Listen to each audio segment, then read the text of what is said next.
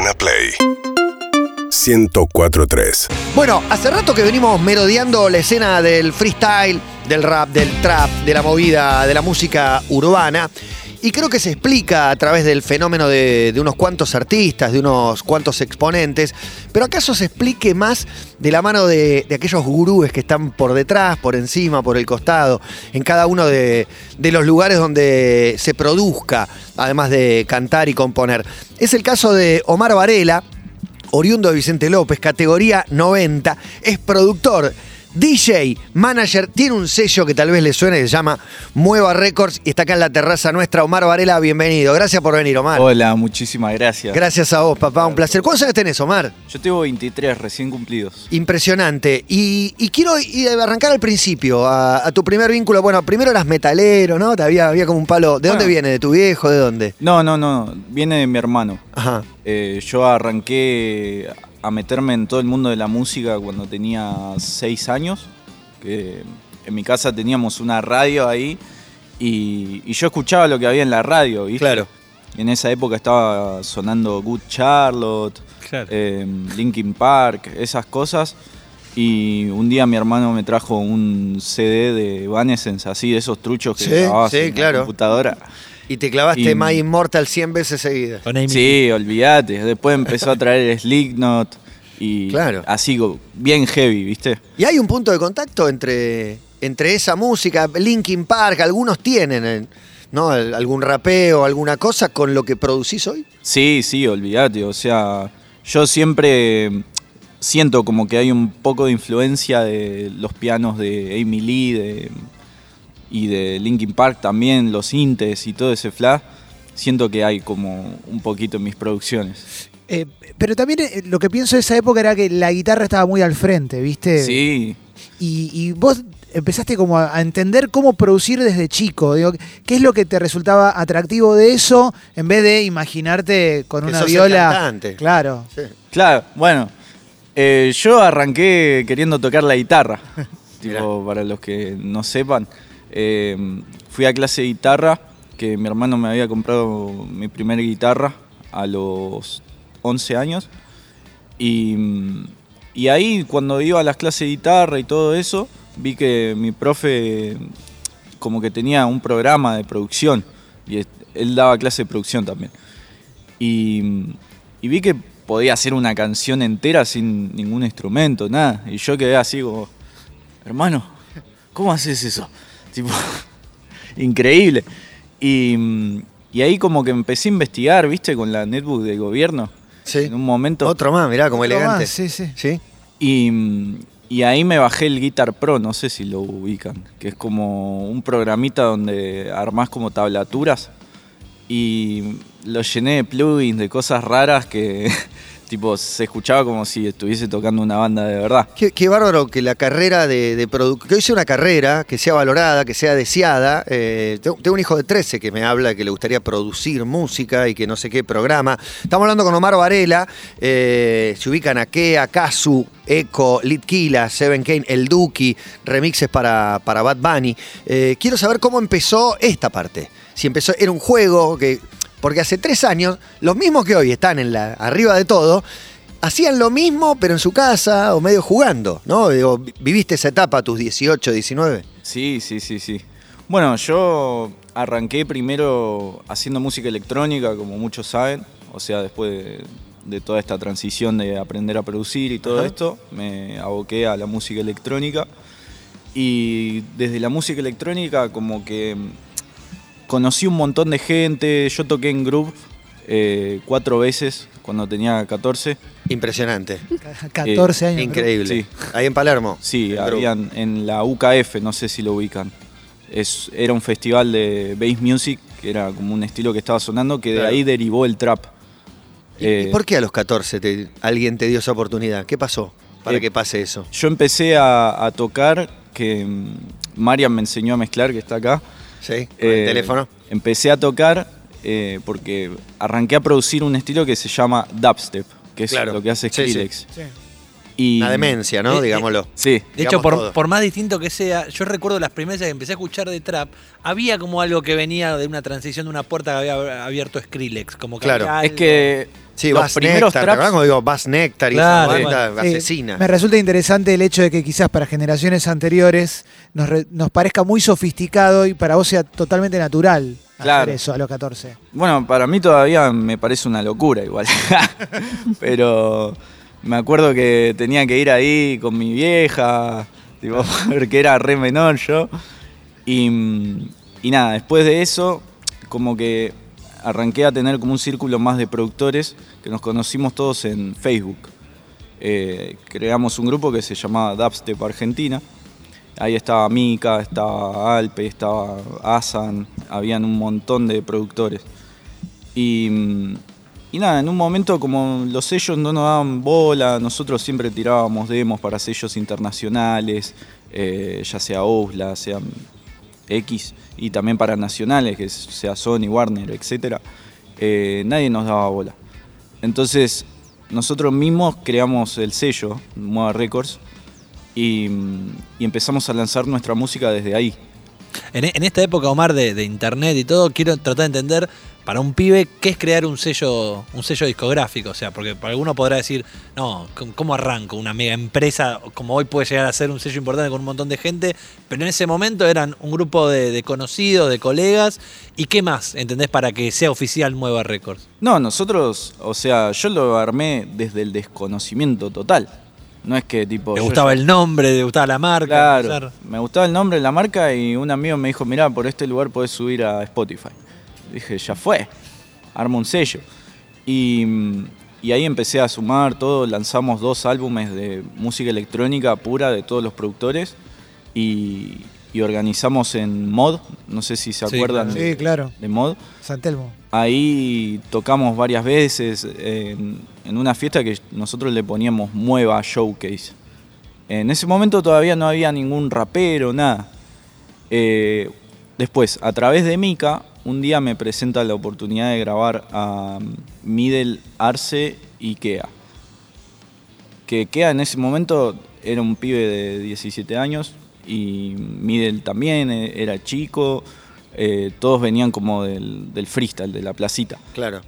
Y yo venía también de las fiestitas del underground.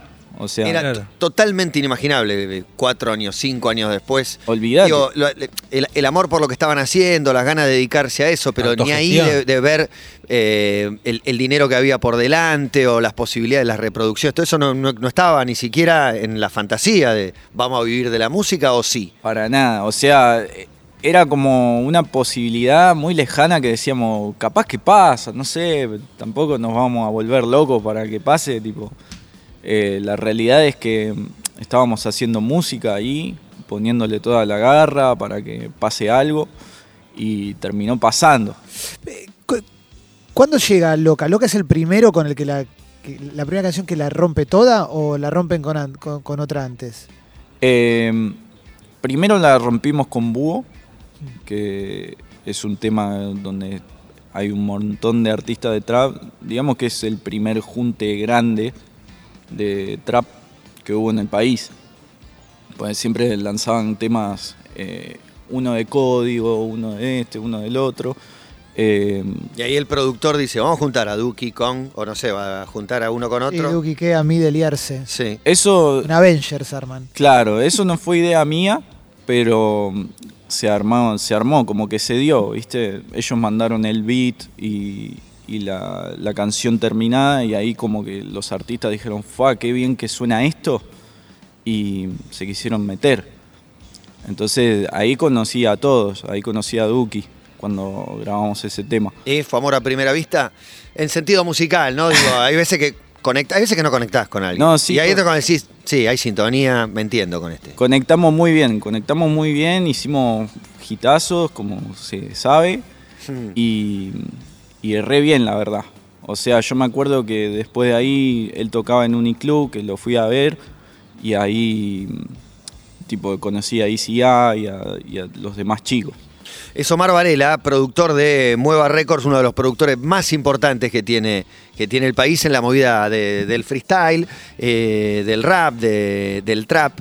Eh, quiero saber el- si lo lees al hit, si, qué es un hit primero para vos, si se encuentra y no se busca, si encontraste alguna manera de, de darle brillo a una canción, que puede ser una canción más, y transformarla en el hit, pues es el gran misterio de la música y tal vez un productor lo, eh, lo sabe explicar mejor que un músico. Bueno, eh, la verdad, los hits, no tenés idea si es un hit o no. Yo he tenido canciones que descarté, tipo, que les resté importancia, digamos, Claro. Y después terminaron siendo hitazos, tipo, que no te lo imaginás, tipo, decís, Claro. fu, qué pelotudo que, que fui, tipo, ¿por qué no le presté más importancia a este tema? Claro. o algo así.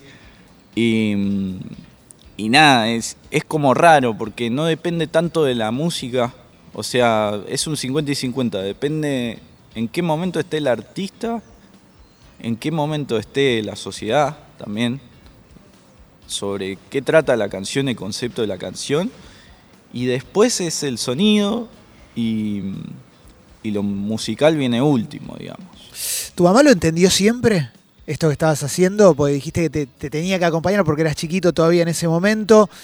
No sé, quizás ahí te llevaba como quien lleva a su hijo a que juega la pelota en el club, no sé qué, pero bueno, de noche, ponele. Y de repente, hoy sos Omar Varela, sos co- reconocido, quieren laburar todos con vos. ¿Lo entendió desde el vamos? ¿Se sorprendió? Digo, más allá de creer en vos o no, que asumimos que sí, seguro, pero... No, mi vieja siempre creyó en mí, por suerte.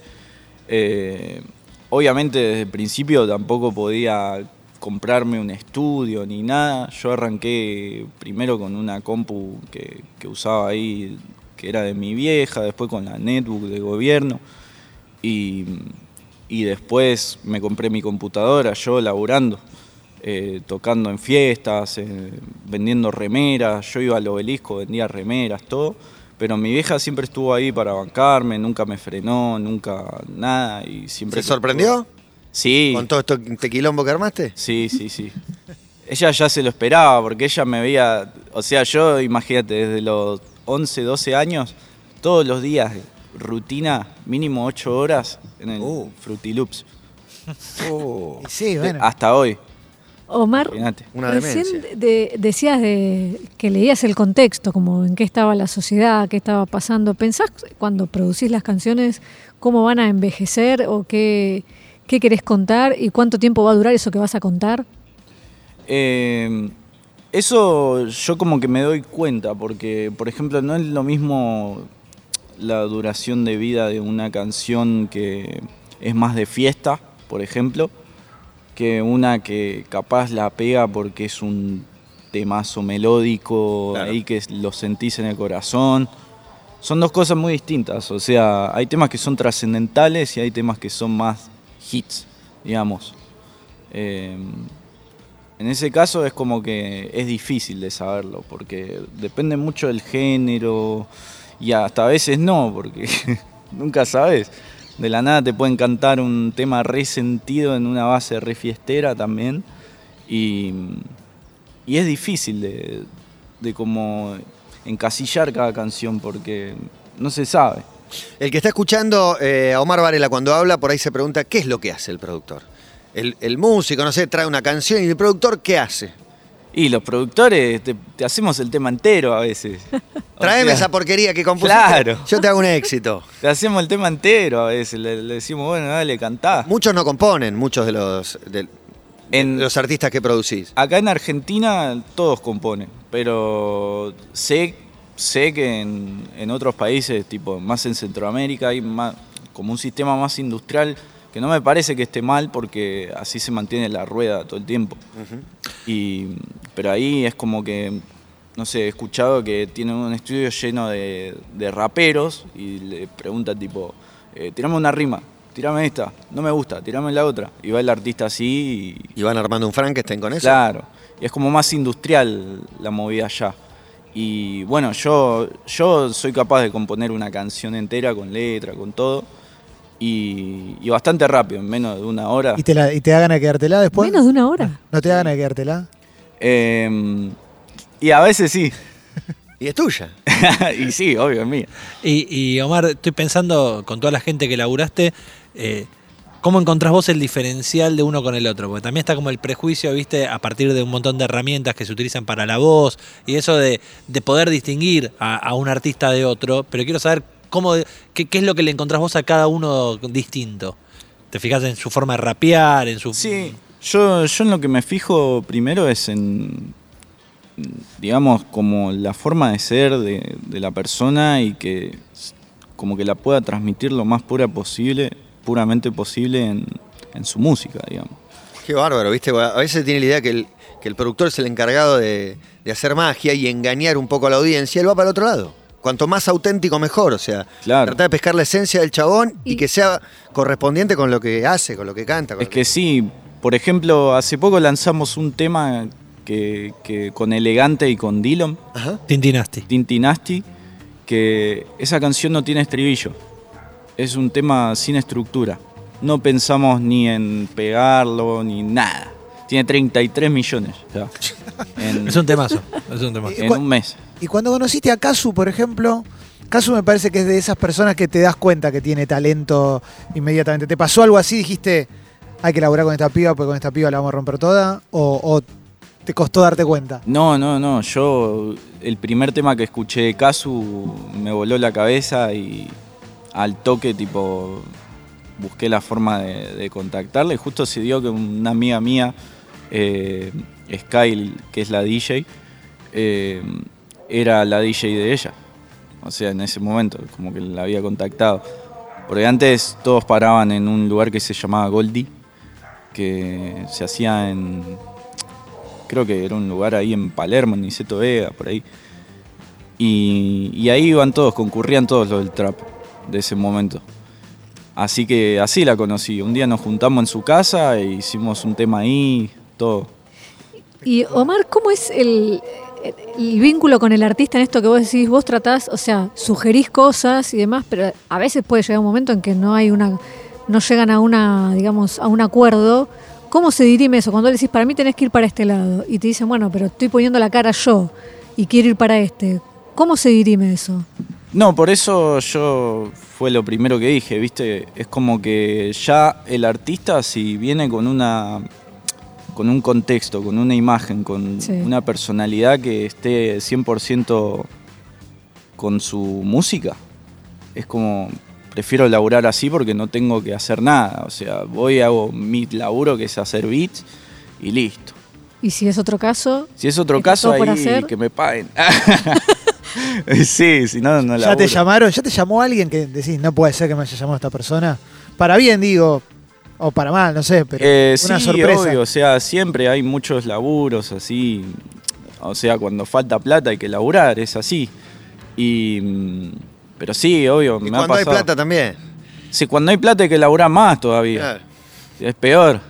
Uno dice, bueno, ya está. Ya, ya hice lo, lo que podía, pero. ¿Y quién te llamó? Te parás un día. ¿Te llamó alguien que dijiste, wow? Eh, ¿En qué sentido? No, alguien que te, te llame y decís, no puedo creer. No, para laburar. Como Claro, un músico. Está llamando alguno. para que le produzca a esta persona. Eh, ¿En buen sentido o en mal Sí, sentido? buen, buen, buen. Ah, Sí, sí. eh, no, en buen sentido. No sé, por ahí Bad sí. Bunny o algo así que decís. ah, Bueno, Bad Bunny me mandó sus voces, tipo, laburamos ahí, yo mastericé, mezclé el tema, ellos me mandaron las voces de allá, eh, lo subimos en el canal de Moda Records, eso fue lo, como el el top, top. Tope de gama. mal. Hoy en día es el número uno de Latinoamérica. Con Bad eso Bunny. explotás, sí. Eh, 100%. Sí, en Latinoamérica, en Estados Unidos también la rompe. En Estados Unidos la rompe también. Cerró un Lollapalooza de Chicago, que yo fui. Cerró uno de los escenarios, Bad Bunny. ¿Y Sí. laburar allá? Y J Balvin, otro. Eh, yo, yo, yo estuve laburando allá. eh, lastimosamente se me dio ahora eh, la cuarentena y todo esto, que allá en- en su momento que yo fui en enero, estaba todo cerradísimo. Claro. Eh, fue una locura ver, tipo, qué sé yo, vos decís acá, uh, está todo, todo cayéndose a pedazos, no sé qué. Llegás allá, hay carpas en la calle, tipo, algo que no se ve acá. Hay carpas en, ¿En la dónde calle, decís? en Los Ángeles, Ah. Miami. Sí. hay carpas en la calle, hay gente viviendo en la calle, gente que labura, gente Claro, viviendo sí. en autos, o sea, Sí. Eso Sí, no sí. se ve acá. No, por supuesto. No, no, te- tampoco, te, tampoco te lo quieren contar demasiado. Comprás la ¿no? mejor parte, comprás Sí. que bien están y que bien la resuelven y que bien la manejan, pero no, pifiás una entrada de autopista y por ahí no la contás. Por ahí no la contás. Bueno, es Omar Varela. Un placer conocerte, Omar. Eh, Un placer. entender un poco esta, esta lógica y presentarnos vos eh, el tema que hiciste con Elegante, que no tiene estribillo. Tintinasti. Eh, y lo ponemos, lo ponemos directo. Así que largalo vos, muy agradecido de que vengas. Larga el tema, suena y suena acá en nuestra radio. Estamos acá en la radio Todo pasa 104.3, Excelente. así que ahora vamos a escuchar Tintinasti, elegante Dylan de T. Bilardo y Omar Varela. Seguinos en Instagram y Twitter. arroba Urbana Play FM